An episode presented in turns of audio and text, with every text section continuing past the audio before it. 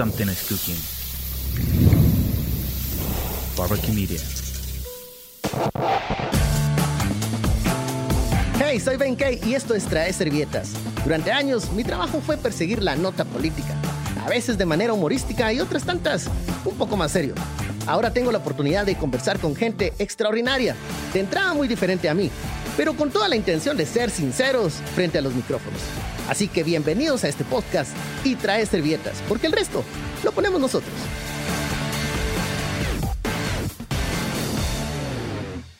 ¿Qué tal? Bienvenidos a Traer Servilletas, soy Ben Kenchini. Bueno, bienvenidos a este espacio, a este cotilleo, a esta charla relajada, siempre con personas peculiares y extraordinarias. Y este día tenemos a una voz privilegiada. Estamos hablando de Fabiola Rouda, que nos ha pues deleitado ya por años con su carrera musical, eh, con realities en televisión. La hemos visto crecer en pantalla, pero también queremos conocer en qué está ahora Fabiola, cuáles son tus esfuerzos, en qué mantienes esa mente ocupada siempre y muy inquieta. ¿En qué andas, Fabiola? Cuéntanos. Gracias. Bueno, hola a todos, ¿cómo están? Para mí es un gusto, solo te había visto en la televisión. ¿Verdad? Y bueno, yo también. Entonces, esos son como nuestros gustos, nuestros primeros gustos. Pero ahora sí, aquí juntos. Y, te decía, o sea, eh, eh, yo con esta iniciativa de entrevistar cantantes, artistas, diferente a entrevistar solo políticos. Yo también estoy muy emocionado por esto. Hombre, gracias. y bueno, como tú decías, ocupando la mente. Una de las cosas más importantes que pudimos haber hecho en esta pandemia, ¿verdad? obviamente eh, nos lamentamos por pérdidas que hubieron y tantas cosas que cambiaron de un momento a otro, pero una de las cosas que te ayuda a sobrevivir es el positivismo, el ocupar tu mente en cosas que realmente valgan la pena, ¿no? Y pues mi mente siempre está ocupada en lo que es música música, si te digo que ser artista es un montón de cosas. Es un estilo de vida, es una convicción, es una... ¿Qué, qué, qué, qué hace a un artista? Yo, es un estilo de vida, porque para empezar desde temprana edad te das cuenta de que hay un don, que hay algo diferente. Y no solo te das cuenta tú, se dan cuenta los demás, ya sea en cualquier rama del arte, realmente, ¿no? Un talento que tienes que trabajar también. Muchísimo, exacto. Cuando uno se da cuenta que, que venís para algo que tiene que ver con el arte, es mucho trabajo. Mucha gente cree que ser artista es vestirse bonito y a cantar así en los escenarios y todo. Y recibir los aplausos de todo el mundo. Que los chicos tienen todas las chicas, que las chicas... sí, los fans. Sí, no, eso es lo que ven en, en los videoclips las películas, pero la realidad que nos toca a muchos es de que el ser artista y escogerlo desde temprano es estudiar. Nunca dejas de estudiar. Disciplina. Mucha disciplina, sobre todo mucha... Eh, mucho entrenamiento mental, porque estás a disposición que todos te digan si les gusta o no, unos que te quieren poner a hacer esto, otros que lo otro. Entonces y, ser, como ser como un poco loco de la familia o loco de la clase, del grupo de amigos, porque no todos nos levantamos un día y decimos, voy a ser artista. Bueno, de hecho ya sos loco desde que no sos artista, ya estás bien loco. Eso, porque es que es difícil, ¿verdad? O sea, decías, disciplina, trabajo arduo, a veces hay bajas, otras hay altas. Exacto. Eso es lo que pasa. Sí, y es aprender de todo un poco, ¿verdad? Tal vez dirán, ay, Fabiola, solo canta, qué alegre estar cantando y viajando. Y no, o sea, a mí, por ejemplo, es como una carrera normal. Veo la administración, veo el marketing, veo el manejo, veo la publicidad, la producción, tanto, o sea, visual como la musical, que te, te toca hacerle de fotógrafo, de diseñador gráfico, de todo, porque al final tú sos tu proyecto, tú sos tu empresa. Y claro, puedes subcontratar gente, pero tú sos el que sabe qué quiere. Tú das el último visto bueno de todas las cosas, digamos. Exacto. Y ya lo último es cantar. Ya, y lo último es cantar y el aplauso que igual se agradece y se va de gozar, me imagino. Exacto, sí. Ahora, eh, me dices, bueno, esto ya es una etapa profesional, ya cuando tienes todo encaminado. Pero antes, ¿cómo, cómo nació este, esta inquietud de voy a ser artista? Me estabas comentando antes de la entrevista que naciste en una familia donde la música ya venía a las venas. Así es, sí. Sí, la verdad es de que, bueno, mi papá, para empezar, fue uno de los que se graduó en el conservatorio de, de música como pianista de los más jóvenes. él estuvo en el grupo Rana, ahí fue donde de plano conquistó a mi mamá. en una de esas fiestas ochenteras, que eran alegres, eran alegres. sí, y bueno, del lado de, de la familia de mi papá, eh, mis abuelos son eh, de la marimba Flor del Café y también de la Chapinlandia. Entonces tenemos como mucha influencia musical. Del lado de mi mamá era más música cristiana. Entonces mi tío era el cantante de un grupo que se llamaba Lluvia Tardía y pues gracias a mi papá que él trabajaba publicidad y todo esto, pues conocía a muchos artistas todo el tiempo, ¿verdad? Locutores, actores, muchísimos, ¿no? Pero mis papás no fueron los primeros que se dieron cuenta que yo cantaba. Mm, ¿Quién, ¿Quién se dio cuenta del talento que tenías? A ver, ¿quién dijo, ah, no, esta patoja está buena para que, para que cante? Fue mi abuelita. A Porque ver. pues yo pues, fui la, soy la primera, ¿verdad? La, la primeriza. Y mis papás trabajaban, ¿no? Eh, y pues me cuidaba mi abuelita. O sea, ella se daba cuenta que yo siempre que escuchaba que habían anuncios en la televisión, yo me lo sabía de pe a pa, tanto la locución como lo cantado. Tú cantabas el anuncio. Ajá. Ah. Y, y decía lo que decía el locutor y actuaba cada cosa, ¿no? Entonces, de hecho, había un, un anuncio de una canción que decía, es mi mochila, es Ah, mi mochila. eh, yo lo recuerdo. Digo, Chiles solares. pues, ah, Ajá, sí. Cada vez que sonaba mi abuelita tenía que salir corriendo a buscarme una mochila y ponérmela. O sea, Entonces yo empezaba a cantar y todo. Y medio ¿no? rapeabas, entonces, porque ese anuncio era como rapeado, ¿no? Me recuerdo. Sí, de todo. Y luego en la iglesia. Ajá. Mis abuelitos eh, vivían frente a la iglesia a la que íbamos y ahí ensayaba la, la banda, ¿no? Mi abuelita era diaconisa. ¿Te metiste al coro en alguna cosa así parecida? Me, me metía, que era diferente, porque estaba la banda ensayando y, y me gustaba escucharlos, pero yo quería subirme con la banda para cantar una canción que no era ¿Qué, qué edad tenía la pequeña Fabiola en ese entonces? Ay, yo que tenía como unos cuatro o cinco Ay, yo, años. inquieta. Sí, es, ay, yo era terremoto. No, sí, yo ahorita me calmé. Sí, ahora ya está, ya, ya está tranquila. Sí, yo sí le hice sufrir a mis abuelitos. Ah, bueno, está bien. Y pues la cosa es que cantando ahí, me puse, pues me puse a cantar, ¿no? Ajá. Pero el pastor en ese momento paró todo y les dijo, Fabiola fue tocada por el Espíritu Santo. Yo así como que dice, entonces te dicen eso y tenés cuatro Ajá, años y o sea, ¿qué, qué- qué- Eres, es eso? ajá, o sea, todas las luces ahí contigo y... Exacto. Entonces em- empecé a repetir lo que estás diciendo. Yo repetía, ¿no? Y mi Ajá. abuelita me jaló y me llevó con mi mamá. Mija, tu, tu hija Tiene un don". tocada por el Espíritu Santo. ¿Por qué decís eso? Le dice mi mamá. Porque habló lenguas. Le dice. Así, sí. A ver, Fabiola, me dice mi mamá, repetilo. Entonces yo empecé a decirlo. Entonces mi mamá le dice, no, mamá, le dice a mi abuelita. Fabiola está cantando We Wish You a Merry Christmas. Dice, yo quería subir con la banda. cantando para en cantar inglés. Canción, ajá. Ah, Entonces, todo el pastor y todos ellos se acuerdan de eso, que yo me quería siempre subir para cantar otra cosa de lo que ellos cantaban ahí, ¿no? Pero en esa época, que yo era tan hiperactiva, en, el- en los canales nacionales, sí, sí. me acuerdo que pasaban como conciertos de música clásica. Entonces, cuando yo escuchaba a las cantantes de ópera, me quedaba sentada y solo se terminaba de cantar y seguía yo molestando. aquella cosa de, Ajá. Pero así fue pasando. Hasta que un día, en los canales nacionales, me acuerdo también, había un programa de videoclips. Ah, sí, sí. y salió Mónica Naranjo. Ok. ¿Cómo me acuerdo de la canción? No sé, no sabría decirte por qué me la sabía. Noventas, por ahí. Noventas. Ajá. Y entonces cuando empieza a sonar esta canción de No me digas por favor, yo la empecé a cantar. Estaba es en el muy cuarto. triste esa canción, por cierto. Pero me gustaba Muy la buena, voz de muy buena, ella. ajá. La voz de ella, como estas Una- voces fuertes, me claro. gustaban muchísimo. Que no habían muchas en esa época. habían Ah, Voces como. Mónica Naranjo no habían muchas. Exacto. En los Estaba 90. Mónica Naranjo y Gloria Trevi, las dos me llamaban mucho la atención. Claro. Entonces empecé a cantar en el cuarto y mis papás llegaron así como, ¿es la tele o sos tú? Y fue cuando mi papá le dijo a mi mamá, mira, tu hija canta como adulto, porque yo nunca canté como niña. De hecho, se pueden meter a YouTube si no me creen. Me recuerdo, yo me, te recuerdo haber visto tal en un teletón o algo así. Sí. Y era una voz ya de una mujer. y La niña era la pequeña Ajá. Fabiola. Exacto, entonces empecé cantando esa música hasta que a mis manos, siempre por mi papá, llegó Aretha Franklin. Ah, bueno. Entonces, Cuando escuché a Aretha Franklin, yo dije, esto es lo que quiero cantar. Yo quiero hacer soul, blues, R&B, jazz, todo eso. Y me empecé a, a meter mucho, ¿no? A escuchar a Aretha Franklin, Etta James, Ella el soul, Fitzgerald. Ajá. R&B. ¿Y Ajá, qué pasó con el. Espíritu Santo? Porque el, El y el Espíritu coro, Santo no, no me había tocado. el coro de la iglesia, ya nunca, no, no llegaste a meterte al coro de la iglesia, solo, no, solo, No, no, como que sabía yo que lo que yo quería, era como por ahí. sí, no, no, no, no era por ahí, ¿no? Entonces, pero sí, me apoyaron y todo, a mi Eso te iba a decir, porque una cosa es decir, bueno, vamos a, eh, a apoyar a nuestra hija que va a estar en el, el gospel o en el coro, y, otra es, bueno, Gloria Trevi o Mónica Naranjo como, como influencia.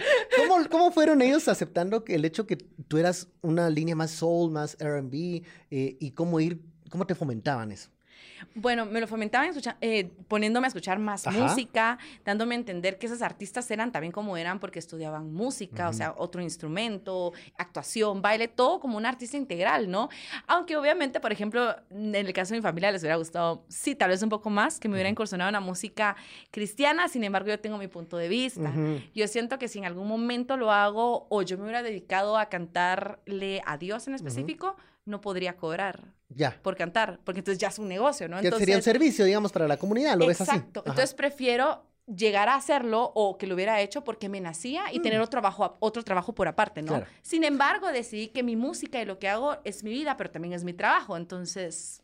Y ahí es que te iba a decir, ¿verdad? Porque cuando uno va estudiando, lo tomas como un hobby, algo que incluso la gente te ovaciona porque es un talento que tienes, pero tomas la decisión de decir, no, no voy a ser ni doctor, ni abogado, ni administrador, voy a ser artista a tiempo completo. Eso ya es diferente. Sí, esos son otros 20 pesos. Ese es otro, otro cambio que uno dice, wow, o sea, esto es lo que voy a hacer 24/7, o sea, 24 horas. Y es que hay que ser honestos, y no sé si a, ti también te pasó, o sea, cuando uno dice, quiero ser eh, artista, eh, comunicador, periodista, lo que sea, te dicen, ah, ¿y de qué, vas, a, vivir?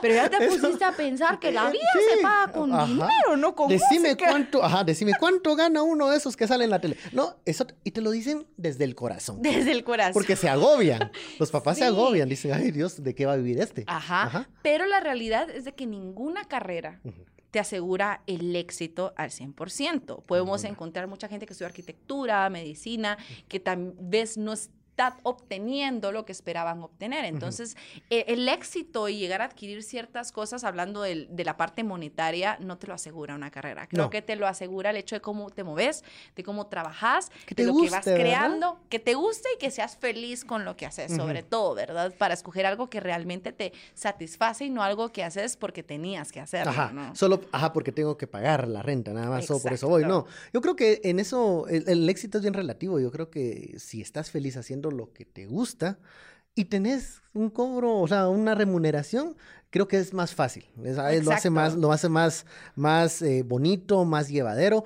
Y, la verdad es que uno se divierte mucho en esto. Sí, la verdad es que sí. a veces uno pasa apenas de tiempos de comida. No sé cómo es la carrera de un artista, pero por ejemplo en el periodismo es eh, comes a la hora que se puede, lo que hay, porque hay que seguir en la cobertura. Pero yo creo que en, el mundo artístico es también. O sea, priorizas, priorizas la gira, priorizas la actuación, priorizas eh, antes que otras cosas.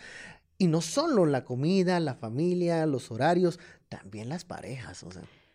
Aquí nos ven, pero es difícil. no, es difícil, o sea, porque, porque también el tiempo es algo que, es muy escaso en estas, en estas eh, carreras. Sí, eh, por ejemplo, sí, lo que tú decías, de comer, a veces uno no ha comido durante todo el día porque estás en grabaciones, en entrevistas, eh, no es como que, ay, soy artista, entonces me la paso de fiesta todos los días. Algunos subirán esto en Instagram, así, cosas así, pero porque va de alguna forma dentro de su concepto musical, ¿no? Claro, sí, desde esa imagen que manejan. Es que no te da tiempo, o sea, llegas a tu casa y es como que quieres dormir, ¿verdad? Y porque te tienes que levantar temprano al día siguiente a seguir creando música, a seguir creando contenido, aparte de todas las demás cosas que tengas que hacer, ¿no? Y con lo que tú decías, familia, yo no he celebrado Navidades, 31, que Día de la Madre, Día del Padre, me ha tocado cantar, me ha tocado cosas que hacer, entonces para estas carreras tienes que ser una persona bien independiente y de alguna forma no ser tan apegado. Uy, pero cuesta. cuesta. Cuesta, porque como seres humanos nos apegamos mucho a las cosas y nos acostumbramos también. No es que tengamos que ser fríos para esto, pero ah, sí debemos de entender, ¿verdad? Que si sos demasiado apegado a, por ejemplo, si la tenés mamitis. Ay, valiste. Dios. Ay, sí, les digo, vale. sí, sí, sí, es complicado. Y con las parejas lo mismo. No sé si a ti te pasa, ¿no? Estás en un medio, entonces mucha gente se te acerca porque te ven a tele. No, y porque eres una, persona pública, entonces te habla. Ajá. Pero no pasa más porque aparte del primer, la primera impresión, viene estos horarios que no son para todos. Que no son para todos. Somos súper nocturnos también, que eso es otra cosa. y, y, y, y, todo requiere atención. O sea, Así Todo es como una plantita. A mí me decían, mira, ¿quieres tener pareja? Ok, conseguite una plantita. Y la plantita te, te, aguanta, te no aguanta, se ajá, y no se te seca, ajá, y vive un año, va, conseguirte un perro, un gato. Si el, el perro, el gato no se escapa, no se muere y todo, va, ya tenés dos atenciones. Ahí comenzás a conocer gente poco a poco. Y es cierto, o sea, todo requiere tiempo y atención, o sea, por más independiente que seamos. Exacto. Por eso a veces uno mejor dice, mejor me estoy solito, porque ahorita estoy muy trajineado y no quieres complicarte la vida. Exacto. Y por ejemplo, así como a ti también, ¿verdad? Es, otra área del arte, me con la música, tú, te dedicas al periodismo, a la comunicación, arte, pero en diferentes cosas, ¿no? ¿Cómo lo tomó tu familia? ¿Cómo lo tomó cuando te vieron en el programa en el que estabas? Que a veces, pues decías cosas fuertes, pero decías cosas que eran reales también, ¿verdad? Es que uno no puede ocultar ni ponerle el dedo en el sol.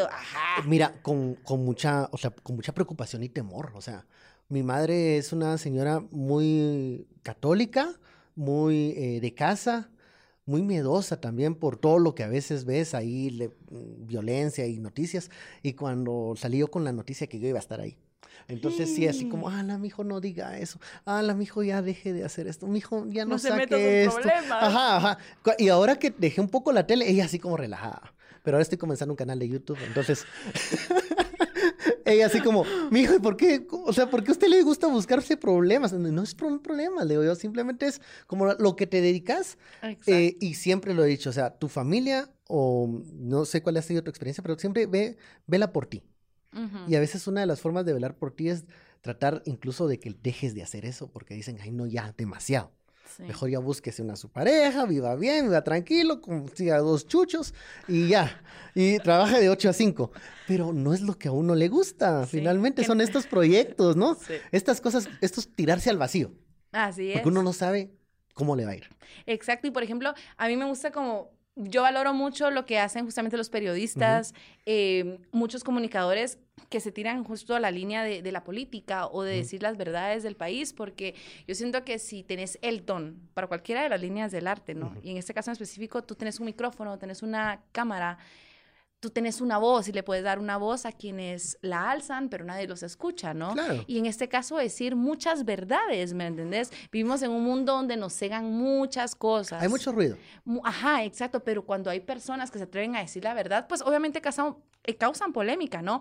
Pero estás diciendo cosas que realmente sentís y porque lo vivís y, y lo ves. O sea, puedes ver lo que está sucediendo. Claro, uno ¿no? se está inventando aquí las cosas. Es como, es como cuando se canta con sentimiento. O sea, no, realmente no es que te inventes algo, es porque lo sientes. Es porque ahí está. O sea, cuando cantas algo como que extrañas a alguien, es porque pues uno tiene su corazoncito y uno, uno extraña y de ahí recuerda y saca ese sentimiento. Igual pasa con las noticias, ¿no? Uno, uno solo dice lo que las demás personas ven. Porque si uno estuviera diciendo mentiras, ruego y te cachan.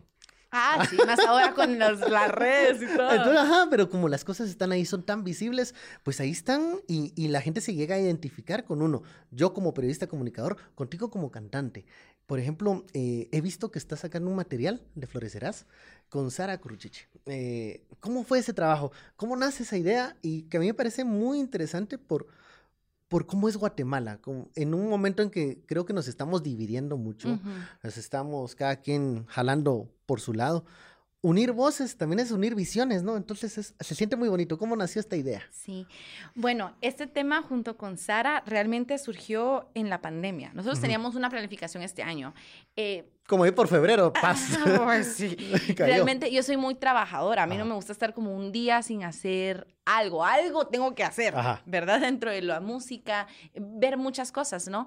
Entonces habíamos trabajado tanto con mi disco Más Allá, que se lanzó en el 2018, haciendo giras, haciendo todo lo que se puede como artista independiente. Y gracias a ese trabajo nos habían salido ya oportunidades de festivales grandes como el South by Southwest en Austin, Texas. Ahí se dio a conocer John Mayer, por ejemplo, de Black Pumas, todos ellos, ¿no?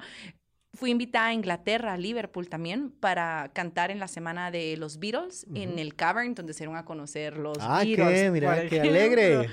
Eh, teníamos dos festivales ya confirmados en México, grandes del lado del norte, y así un montón de cosas, ¿no? Entonces, cuando entra la pandemia, que no lo veíamos venir, pues realmente. Sabíamos que podría pasar algo así. Por las películas que Sí, ajá, por, por, las películas que vi, porque siempre que se quedaba la pandemia, siempre recibías noticias de que están por allá por China y nunca venía acá. Ay, nunca venía acá, seguro, ¿no? Pero cuando nos cae esto, todo se cayó. Entonces fue un momento en que todos los artistas tuvimos que ver que hacíamos, porque nosotros vivimos de los shows, vivimos de las presentaciones, de todo esto, ¿no?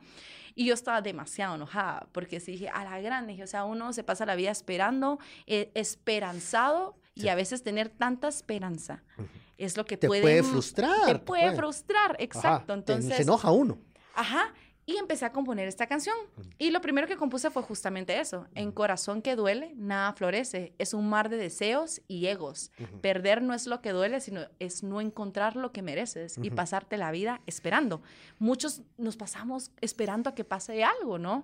Porque así somos los seres humanos, ¿no? Y cuando estás casi y por algo no pasa, uno se frustra, ¿no? Entonces empecé a componer esta canción y cuando la llevaba ya como a la mitad, dije, esta canción no es solo para que la cante yo, esta canción es un dueto y yo no había hecho ningún dueto hasta la mm, fecha. No, así no habías grabado dueto así. No, no, no, con otro cantante como tal, no había hecho con rap, pero con cantante como tal no. Entonces, ¿quién podría ser la mejor persona para cantar esta canción conmigo? Empezás a evaluar, ¿no? Eh, género, forma de cantar, creatividad, muchas cosas. Y fue cuando dije, es Sara, es Sara Kuruchich. Entonces le mandé un WhatsApp con el audio de la canción, yo la había grabado solo con guitarra y voz, se lo mandé, le dije, mira, ¿te gustaría que hiciéramos un dueto? Y me dice, ¿estás seguro? No, sí, hagámoslo, le digo. Por muchas situaciones. Primero, somos dos mujeres guatemaltecas que estamos luchando con la música y con muchas cosas día con día. Segundo, para quitarle a las personas de la mente el hecho de juzgar a los demás, ¿verdad? Y de ser personas más inclusivas, ¿no? Y que somos dos compositoras, dos cantantes y todo, que eso era lo importante realmente, ¿no? Y pues empezamos a trabajar en la canción, nos llevamos como tres meses porque la producción fue la más difícil. Claro. Esta canción... Recorremos, estamos en el contexto de, la pandemia. Ajá, y que esta canción es una mezcla de género neo soul, que neo soul significa nuevo soul que tiene varios subgéneros dentro de él, como hip hop, RB, jazz, em, soul, obviamente. Y luego la otra parte de la canción era pop 70s, porque a mí me gusta mucho Carol King, Bee Gees, toda esta parte, ¿no? Entonces uní esas dos cosas. ¿Y, cómo, fue el match con Sara? Bueno, al principio las dos estábamos nerviosas porque a ver qué iba a pasar, ¿verdad? Entonces dije, ¿sabes qué? Venite al estudio, hasta en septiembre fue que ya nos juntamos a grabar, que se podía un poquito más. Eh, y empezamos a ver, cuando ella me dice, mira, ¿y si meto cachiquel? ¿Y por qué no? Le digo yo, o sea, si es algo que tú haces y de todos modos es parte de nuestra cultura como guatemaltecos, porque todos somos guatemaltecos los que vivimos acá, ¿no? ¿Pero ella escribió esa, esa, estrofa o ya venía en la canción? Ella la escribió. Ok. Realmente en, en los duetos pues compongo la canción y les mando toda la maqueta, pero lo que van a cantar en específico me gusta que ellos lo escriban y que le pongan como su sazón, ¿verdad? Sí, su, toque. Exacto. Y fue una sorpresa para nosotros que a la gente les haya gustado bastante. De hecho, el cachiquel nos había mezclado en estos géneros y, mm, suena súper bien. Y también el mensaje de la canción, ¿no? Que es florecer, eh, perdonarte, sanar, que era como lo más importante, ¿no? Para que tú puedas resurgir y ser una mejor persona y también de alguna forma darle un giro a tu vida en algún momento oscuro, ¿no? Claro, porque es un sentimiento que muchos compartimos durante la pandemia, o sea, fue difícil. Para mí fue difícil también eh, estar en mi casa, fíjate qué, cosa más interesante, porque yo vivo solo, pues entonces digamos que para mí mi casa era mi dormitorio, casi que, o sea, todo el día trabajando, llegaba a las once y media a dormir. Entonces nunca me ocupaba del entorno de mi casa. Estar encerrado y ver mi casa donde no me hallaba, donde no me, no me encontraba. Es difícil, o sea, creo que todos eh, eh, pasamos por ese periodo de frustración, de dolor, algunos quienes eh, sufrieron alguna pérdida de un ser querido, y, y, el querer cambiar las cosas, porque uno las quiere cambiar a su ritmo. Exacto. O sea, uno, me recuerdo, uno en junio quería la vacuna ya, o sea, no importa que sea la rusa, pero pónganla. No importa si me vuelvo zombie. Que me salga un tercer ojo, no importa, pero porque tú querías, ¿cómo nos cuesta a los seres humanos encontrar nuevas formas de hacer las cosas. O sea, que todos moríamos por querer hacer las cosas como estábamos haciéndolas en febrero. Las discotecas, los conciertos, los eventos multitudinarios, porque eso nos hacía sentir vivos, como parte de algo. Te lo quitan y ¿qué hacías? Se frustra uno. Sí. Pero qué bueno que encontraste maneras de canalizar esa energía por esta canción, por ejemplo. Así es. Porque si no, uno se enloquece. Uno- Ah, sí, sobre todo que ya estamos locos, en un pasito estamos para que terminar en el manicomio. No, yo- no, tienen que escuchar Florecerás, es un tema muy bello y un tema que uno se va a identificar porque uno ha pasado esos momentos de, de tirar todo, de ya no querer es. nada. Entonces, la destrucción total tampoco nos lleva a nada bueno. Así Entonces, es. Hay, hay que encontrarse, hay que calmarse, hay que, hay que canalizar todos esos sentimientos. Así es. Sí, busquen la canción. Bueno, Es florecer, pero casi, casi. florecer. Flore- Vas a flore- florecer ¿Qué- después qué- de qué escuchar florecer. Ah, florecer, perdón, florecer. Yo ya estaba diciendo futuro. Es de que Ustedes si escuchen florecer y van a flore- y florecerán. Sí, florecer en todas las plataformas digitales, vayan a escucharlo. El visual también está en YouTube. Y bueno, no fue lo único que hice. Empecé a trabajar ya en mi nuevo disco. Ya vamos bastante O sea, adelante. tú no te detuviste. Ay, no. Ay, qué bueno. Seguimos haciendo, bueno, de hecho ahorita recién acabamos de lanzar un dueto también con el grupo Florifundia, Ujú. que son de aquí de Guatemala. La canción se llama Neón, ya está disponible en todas las plataformas digitales, es un poquito ¿Ya más... lo lanzaste? Ya, se Ok. acaba de lanzar. Ah, bueno, es- pues es lo pan caliente ahorita. Es pan caliente, lo pueden escuchar en todas las plataformas digitales. Y también lo trabajaste de la misma manera, así como que en distancia, y nos Igual. juntamos, grabamos y todo, no perdiste tiempo. No tiempo. Eso es bueno, eso es bueno. Yo quiero regresar un poquito a, a- a cuando te miraba en la tele. Eh, hablábamos antes de la entrevista eh, para preguntarte cuántos años de carrera artística tú me dices, bueno, desde que ya tengo material original, pero el, el paso por la televisión te definió y te cambió, o sea, por lo menos a vista de la audiencia. Yo te Sí. conocía por cuestiones de eventos artísticos, Ujú. Teletón, cuando lo hacías tal vez un poco más como amateur. Ajá. ¿Qué significó estar en un reality? ¿Es, es, es pesado? ¿Te cambia la forma de, de cómo ibas a, crecer en esta profesión? Ah, sí. Obviamente yo no lo sabía hasta el No momento tenías idea. de entrar. Porque uno ve una cosa en la tele, ¿no? Sí. Y todos vemos, ay, qué bonito, cómo se ve eso y todo, ¿no? Pero cuando ya estás dentro, es otro mundo que tiene sus cosas buenas y tiene sus cosas que tal vez no te van a parecer. Depende de cada Lo que quien. llamamos producción. Exacto. Entonces, No todo lo que vemos es todo lo que pasa. Pero, exacto. bueno, Así es. Recuérdense que la tele es muchas Eh. cosas es magia, pues por así decirlo. No es algo que queremos que ustedes vean. Ajá, sí, es, es un producto final, pero lo que se vive detrás es otra cosa, o sea, es- es Así más complejo. Exacto. Entonces, los reality shows, por ejemplo, el primero que estuve fue Código Fama. Tenía tenías? 10 años. Es, es que aparte joven, o sea, Sí. si a esto a uno le cuesta ya adolescente, adulto, joven, así un casi niña. Sí. Sí, porque, por ejemplo, yo entré ahí y ellos ya esperaban que yo supiera actuar, bailar, cantar. O sea, si ustedes escuchan que alguien en un concurso dice, yo nunca en mi vida había tomado clases de canto, es mentira. Mentira. Porque desde el momento que entras, ellos desde que te evalúan en las audiciones, se dan cuenta si ya sabes y vas a dar la talla. O si no tienes nada, te dicen, mira, vení el otro año y prepárate. Claro, recibí cursos, Sí. eh, tiene que Ajá. tener un- un- algún tipo de instrucción ya. Así, exacto, porque ellos, ellos lo que van a hacer no, no te van a enseñar. Te van a decir, vas a hacer esto, ta, ta, ta, dale pues, ahorita. Te dan la plataforma para que lo que tú sabes se mire. Exacto, y por ejemplo en Código Fama nos tocaba, nos llevaban a la Basílica de Guadalupe, a otros lugares, y me daban un texto y me decían, bueno, apréndetelo, y ahora vas a hablar sobre la cámara, tenés cinco minutos. Y me tenía que aprender algo de la Basílica de Guadalupe, Ajá. ¿no? Y decirlo como que yo toda mi vida viví en Claro, México como que y te están conocía. preguntando y como que ya lo sabías tú. Exacto. Y así lo mismo con cantar, ¿no? Ya esperan que seas profesional, aunque seas pequeño, ¿no? Esa, esa experiencia me gustó muchísimo a mí. La verdad creo que fue uno de los concursos que más me enriqueció. Eh, no gané, pero gracias a ese concurso me vieron en Argentina. Ya. Entonces me fui para Argentina, estuve viviendo casi dos años allá y estuve en un ¿Ibas con programa. familia o? A veces me quedaba sola. Me tocaba viajar sola desde aquí de Guatemala hasta Argentina. Yo tenía Mm. 12 años. Y a veces me iba con mis papás o a veces con algún tío o Ah. así, ¿verdad? Porque pues mis papás trabajaban, ¿no? Claro, no podían Entonces- estar todo el tiempo allá. Ajá, al llegar allá fue lo mismo, ya esperaban, o sea, mira hasta la coreografía de lo que vas a cantar hoy, eh, apréndetela ahorita y hoy mismo en la noche es el programa en vivo. A ver, para quienes no saben o entienden del tema de la producción, no es que sean malos, es que hay tiempos, o sea, todo Ajá, lleva un tiempo. Todo no- es para ayer. Ajá, no puedes estar haciéndolo dos días, una sola cosa. No. Entonces, por eso te dicen, bueno, haces esto, luego esto, esto, esto. Ajá, ¿qué? aquí está aprendete, aquí está la coreógrafa, aquí están los bailarines. Bueno, tienen una hora porque el show empieza en dos horas, te tienes que arreglar y maquillar. Una Así. prueba de nervios, de acero, si no, te fundes. Ah, sí. Pero cuando entré a la academia, yo sí dije, yo voy a salir con alguna enfermedad de los nervios. ¿A la academia tenías cuántos? ¿12? En la academia yo cumplí, ¿qué? entré a los 15, cumplí 16. Ah, ya eras un adolescente. Ya era adolescente.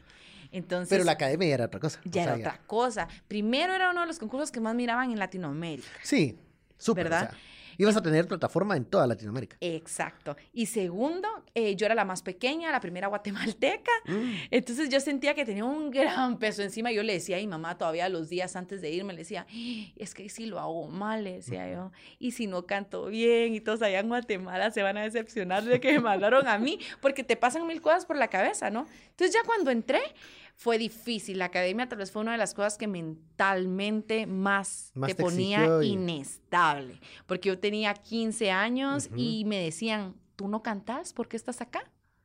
Y que te digan eso a los 15 y que, ¿Te lo crees? ajá, yo, yo me sentía la peor cantante cuando estaba ahí adentro. ¿Quiénes eran tus jueces en ese entonces? Eh, bueno, ni siquiera los jueces me lo decían, era el director el que me lo Ay, decía. Jesús. Ajá, Ya el que quién. estaba adentro de la academia conmigo. Y, y eran bien, o sea, yo creo que conmigo eran de una de las que eran más fuertes. Y eso Ujú. que era la más pequeña, ¿no?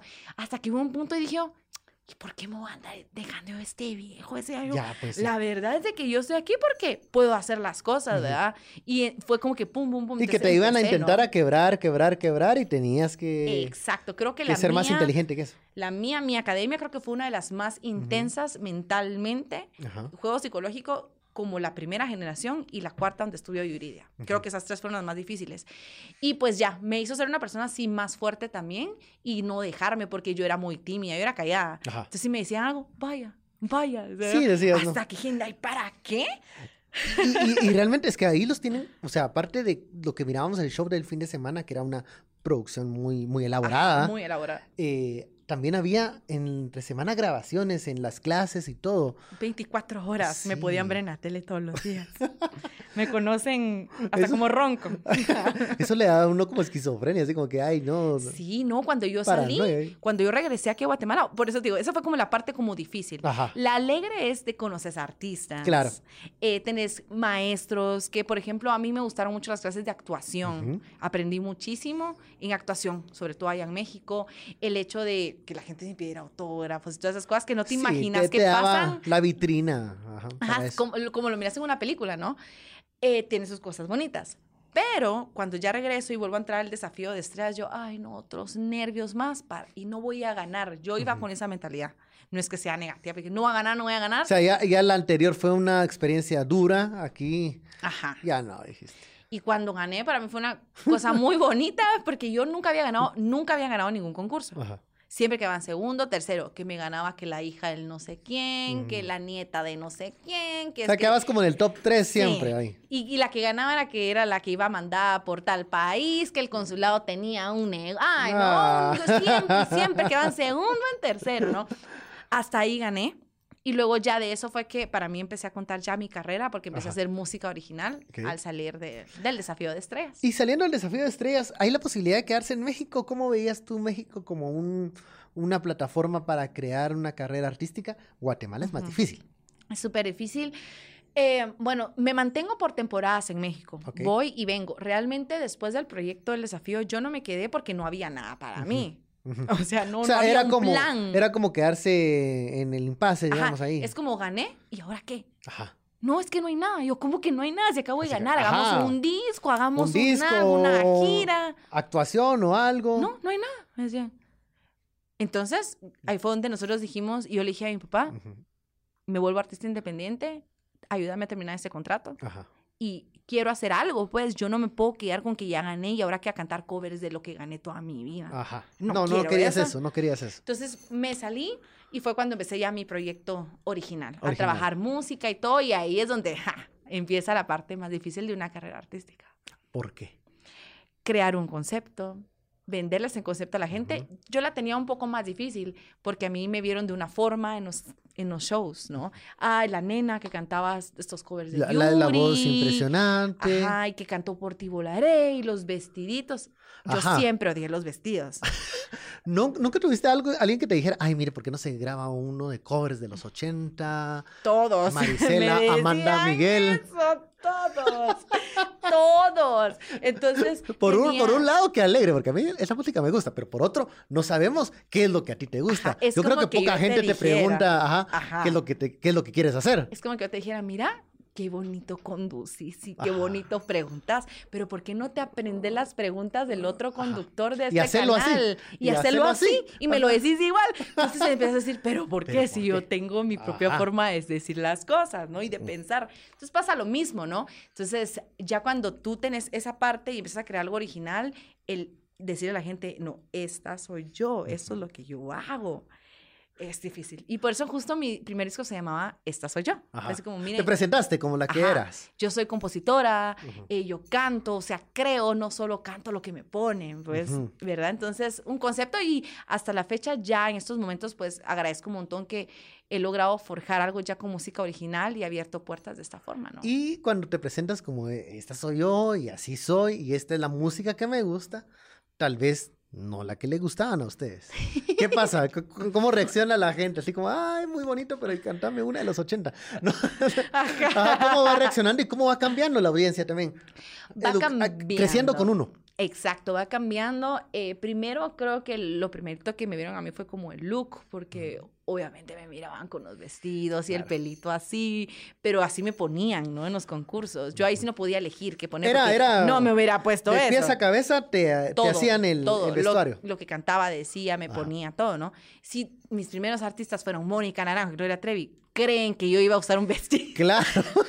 me imagino que en algún momento donde firmaste te decían que aceptabas eso. Ah, claro. De hecho, no podías decir no. Todos, todos los que están, todos, absolutamente todos, ¿no? Entonces, cuando ya salgo y hago lo mío, lo primero fue el look.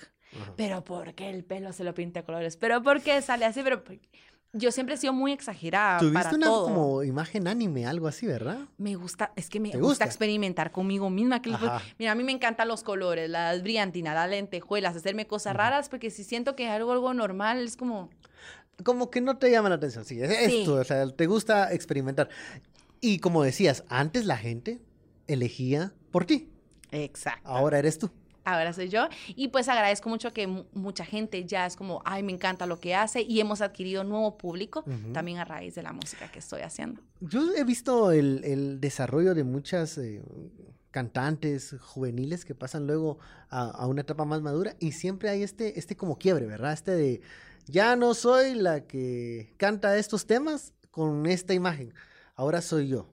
Algunas utilizan la polémica para hacer el cambio de imagen. Exacto. ¿Te pensaste tú algún día así como, mm, voy a hacer un, voy a aparecer como con poca ropa haciendo esto y así les voy a dar el mensaje de que ya no soy la de los vestiditos? ¿Pasó alguna vez por la mente o dijiste, no, ese no es, ese no es mi camino?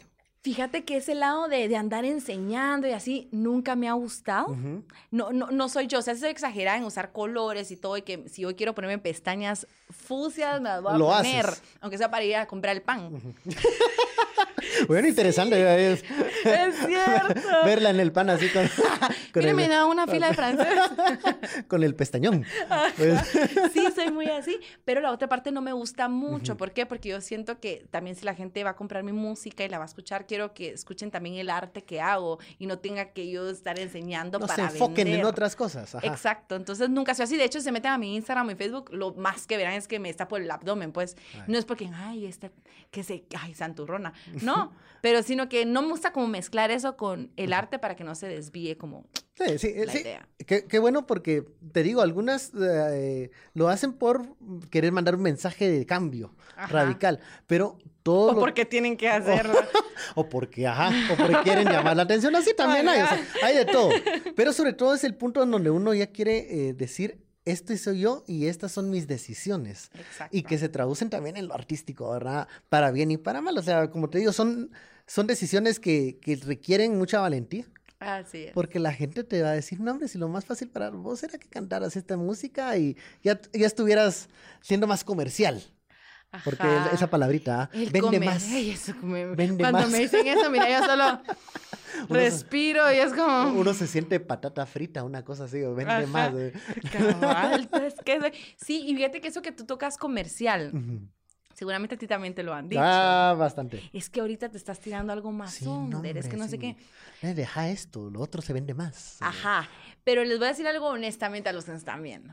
¿Qué es ser comercial? Es relativo porque comercial recae mucho en una parte en el marketing, en lo que te venden. Tal vez digamos, ¿no? Digamos que esto es un artista, ¿no? Ajá. y decís, no, pero es que a mí no me gusta el agua pura, no me gusta este vaso en el que viene, esas, esas como redondo que tiene arriba no me gusta. Pero te lo empiezan a poner y a poner y a poner y a poner y a poner. En todo En Facebook, en Instagram, en Twitter, en la tele, en la radio, en la prensa, tin, tin, tin, y de repente dices, ah, como que me Como que ya me dio sed. Como que ya me dio sed. Qué bonita está. Ah, sí, sí, lo Funcionó conmigo, ahorita me dio sed. ¿eh? Ya bien, se te la vendí. ¿Es Entonces, eso, pasa. La gente dice, a mí no me gusta el reggaetón. Bah, pero más de algunas se saben. ¿Por qué? Porque Ajá. no la ponen ta, ta, ta, y no es el género el que está mal. Ujú. Porque a qué voy? Todo puede ser comercial. Todo. Todo es comerciable. Todo, todo, todo, todo, todo lo que se publica en masas, pero eso requiere mucho dinero. Y requiere fórmulas. Entonces yo siento que ya hay gente que ya tiene las fórmulas de cómo venderte algo y lo que quieren es que tú te adaptes a esa fórmula y lo hagas. Pero tienes toda la razón. Todo es comerciable, o sea. Todo lo es, exacto. O sea, si no, no veríamos a una Gaby Moreno nominada a un Grammy. Pues Claro. si- mucha gente me dice, es que ella no canta comercial, pero canta lo que le gusta y lo hace bien. Y ahí está, donde están los demás que son comerciales. Y así pasa con muchos, muchos, muchos artistas. Por ejemplo, en el caso de Sara también, Ajá. muchos podrían decir, es que Sara no es comercial. Pero entonces, ¿por qué Sara suena en España? Ajá. O sea, creo que tiene mucho que ver, ¿no? Claro. Hacia dónde vas y cómo promoves tus cosas, ¿no? Y a, y a qué audiencias también le quieres, les quieres llegar. Exacto, Porque, ajá. como te digo, es una fórmula ya establecida. A mí me dio gusto, pero también me dio un poco de... "Mm, ojalá no, ojalá no los haters no le agarren contra ella. Cuando te vi en la plaza en el, el Día del Orgullo, cantando. Yo dije, mujer valiente, pues es una mujer que es una figura pública, todo el mundo conoce a Fabiola. Y se subió a la tarima y cantó y le dio el apoyo a la comunidad de la diversidad. Requiere también valentía ese tipo de decisiones, porque puede haber mucho hate y mucho odio eh, en redes sociales sobre todo. Me pasó, pero la verdad es que no me importa si les cayó ¿Sabías mal. que, ¿Sabías que iba a pasar o que esa posibilidad era... Fíjate que ¿Era en real? mi familia siempre ha sido muy inclusiva en todo. O sea, so- siempre nos han enseñado a respetar lo que las demás personas quieren, su pensamiento, su ideología, todo. Mi familia siempre ha sido así. Yo desde que estoy pequeña tengo amigos que son de la comunidad, ¿no? Ujú. Eh, mi mejor amiga es transgénero. ¿verdad? Y yo he visto las luchas que pasan realmente, porque lamentablemente vivimos en un mundo lleno de etiquetas, vivimos Sí. en un mundo donde todos juzgan solo Todos porque hay ca- boca, pues. Todos califican de entrada, ¿no? Solo porque tienen boca. Ah, ya lo dijeron, ¿verdad? Pero realmente nadie, ninguno de nosotros somos perfectos. Estamos en este mundo para crecer como personas, ¿no? Entonces, a mí la comunidad me ha apoyado muchísimo desde que estoy pequeña.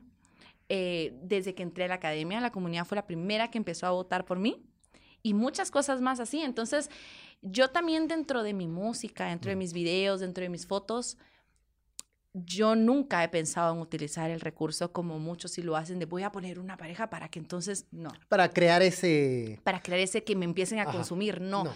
Yo siento que con el simple hecho de enseñarle a las demás personas, miren, seamos inclusivos en general, no juzguemos, demos amor, unámonos con el simple hecho de generar yo esto en mi música, le estoy diciendo a la gente que me escucha, acepta a los demás y aceptate a ti también. ¿no? Sí. Entonces cuando me, me externaron la invitación para estar en la marcha, les dije, mira, con mucho gusto, démosle y hagamos algo bonito. Yo quería llevar a toda mi banda, lamentablemente por cuestiones de tiempo y que nos empezó a llover. ¿te Sí, era, cuenta? fue ese año que... Sí, hombre, se hubiera mojado todo, pero para mí fue muy bonito por estar en un evento que el, el fin es unir. Y, Y se es- sintió, se sintió mucho el cariño que le tenías a la comunidad Exacto. y el cariño que te tiene la comunidad, tío, o sea, Sí, porque sí, sí, ahí es un fandom así bien fuerte. Sí, no, y en Facebook sí, me dejaron de seguir como 5 mil personas. O sea- Te vas a quemar en el lago de fuego y azufre. Vas a ir a donde está el diablo. Ahí nos vemos allá. Pues. Ay, es lo que te digo a veces, ¿no? Pero, pero es, es bueno estas voces que son valientes, o sea, porque quien no te conoce, ha escuchado tu música y tú también te pones del lado de, de la inclusión, de, de la tolerancia y, y de la, y de aceptar y ya dejar de, de, pelear, ¿verdad? Dejar de dividirnos y, y florecer. Sí, florecer. y florecer, o y sea. es que ni siquiera debería existir, o sea, ¿cómo, cómo te explico? Es que ni siquiera debería existir eso. Sí, o sea, o ni sea- siquiera deberían de haber marchas para estar pidiendo algo porque ya debería ser algo que naturalmente debería ser. Debería ser, ajá. Debería ya estar Ya. Ya ahí y, y- y- y solo. Exacto. La realidad es otra, ¿verdad? Ajá. Que incluso estar en, en una marcha de esas implica ciertos riesgos porque dejas de ser comercial en algunos lugares. ¿Qué te puedo decir? que es, pero no, ¿Qué mira, aquí, eh, aquí en este espacio, pues como te decía al inicio, queriendo saber siempre dónde andas, te seguimos la pista. He visto también que hay- estás en clases de, de canto, estás, estás en eso. ¿Es- ¿La docencia es algo que te gusta también? O sea, ¿ya, ya, ya, ya es una, una faceta nueva? Sí, eh, bueno, he tenido la oportunidad de, de conocer a muchos chicos que quieren Ujú. incursionar en la música, en específico en el canto, y es que el canto es uno de los instrumentos más difíciles, porque por ejemplo tú vas a una tienda de instrumentos y compras una guitarra, un saxofón, le miras el color, esa está bonita, me la llevo. Pero la voz, que es un instrumento, no la puedes ver, o sea, está dentro. Ajá. ¿Cómo la palpas? ¿Cómo entendés cómo funciona? ¿Cómo la afinas? Entonces, ¿Todos Yo- podemos cantar? se, se debería poder, porque Ajá. todos tenemos un aparato fonador. Claro. Laringe, cuerdas vocales, resonadores, que son como unos pequeños como micrófonos que están acá, aquí en el O pecho. Amplificadores. Algo o amplificadores que se encuentran aquí también. Entonces deberíamos de poder. Pero ahí es donde recae un poquito como la parte como como el don, siento yo, Ya. a veces, ¿verdad? Como que sentís, ah, esto lo traigo más, como los gimnastas, ¿no? Yo hago eh, un- algo de lo que haces, me quiebro, pues, Ah, aunque Ajá. hay, gente que tiene la genética, digamos, para soportar esos, eh, esos entrenos. Exacto. Claro. Entonces, con el canto pasa que te tienen años en una academia, cantando covers, y yo miro que no, no, no, no pasan a más, pues, o sea, vocalmente, en cuanto a nivel vocal, los chicos, entonces empiezan a frustrar muchos, o a otros que si no les explican bien, les pueden arruinar la voz, Claro. sobre todo en el caso de los hombres, porque los hombres cambian de voz entre los 13 y los 17 años. Entonces es bien difícil, o sea, ser maestra de canto es, es bien difícil para quien lo hace ya así realmente. Entonces, este año dije, bueno, estamos con la pandemia y todo, y hay mucha gente que le gusta la música, voy a dar cursos de canto, pero lo hice como muy específico, como Ya. cupos de 10, cupos de 5, Grupos pequeños. porque cuando tú das clases de canto o quieres ayudar a alguien en canto, casi que la técnica es personalizada porque ninguno canta igual. Nadie canta Es diferente y eh, hay que darle mucha atención, igual. digamos. Ajá. Entonces la técnica que me funciona a mí no es la misma que te va a funcionar a Claro. ti, ni la que le va a funcionar a la otra persona, y si no se la das bien, le puedes arruinar la voz. Ok. Qué responsabilidad. Es una gran responsabilidad, Uy. entonces me estuve dando clases, eh, ahorita pues recién terminé un curso, el próximo año pues voy a dar, pero los voy dando esporádicamente, ¿verdad? Ok, entonces síganle la pista, porque si usted quiere cantar fuera de la ducha, como hago yo, yo solo en la ducha, pero ahí me animo, póngase ahí, siga ahí a Fabiola. ¿Dónde te podemos encontrar redes sociales y todo para que Sí. siempre estemos ahí conectados con, con Fabiola? Bueno, Instagram, estoy como Fabiola Rouda oficial, es la que está verificada. Facebook, Fabiola Rouda, igual verificada. YouTube, Fabiola Rouda, ahí están todos los videos que he lanzado, mi disco Más Allá, Florecer, eh, el nuevo tema que se viene ya el próximo año también, Ok. mi próximo disco. Ajá. Y pues en plataformas digitales igual como Fabiola Rouda, descarguen mi disco Más Allá y escuchen ahí la... TikTok todavía no. Ay, no lo Ay, yo quiero tampoco, abrir. Yo, yo también tengo miedo. Sí, es que no sé, siento que es como para, ay, para No todos. sé, no sé, es que siento que ahí me voy a ver muy mal, pero lo estoy Sí. pensando, así, pero qué bueno que saber que también hay alguien como yo que está con esa incertidumbre. ¿Será que lo abro? ¿Será que no? ¿Será que me voy a ver mal? Si yo no lo abrí, que no me va a poner a estar. El, el bailecito, no, no, no, yo ya me quité la ropa muchas veces, ya no lo Ah, bueno. ya lo hice en otras necesidad de plataformas. TikTok. Bueno, terminamos, se nos acaba el tiempo de traer servilletas. Fabiola no solo trajo servilletas, trajo mucha información, muchas anécdotas y muchos momentos muy divertidos. Gracias, Fabiola, por haber estado aquí con nosotros. No, a ti muchas gracias por la invitación y a todos, por favor, sigan este programa, Gracias, denle gracias. suscribir al canal de YouTube, Uh. apoyemos lo que se hace aquí en Guatemala, los contenidos y la música nacional. Gracias, Fabiola, y háganle caso, ya lo escucharon. Si no, siete años de mala suerte, mala después suerte. no quiero leer comentarios ahí que... Bueno, nos vemos una próxima vez. Chao. Bye.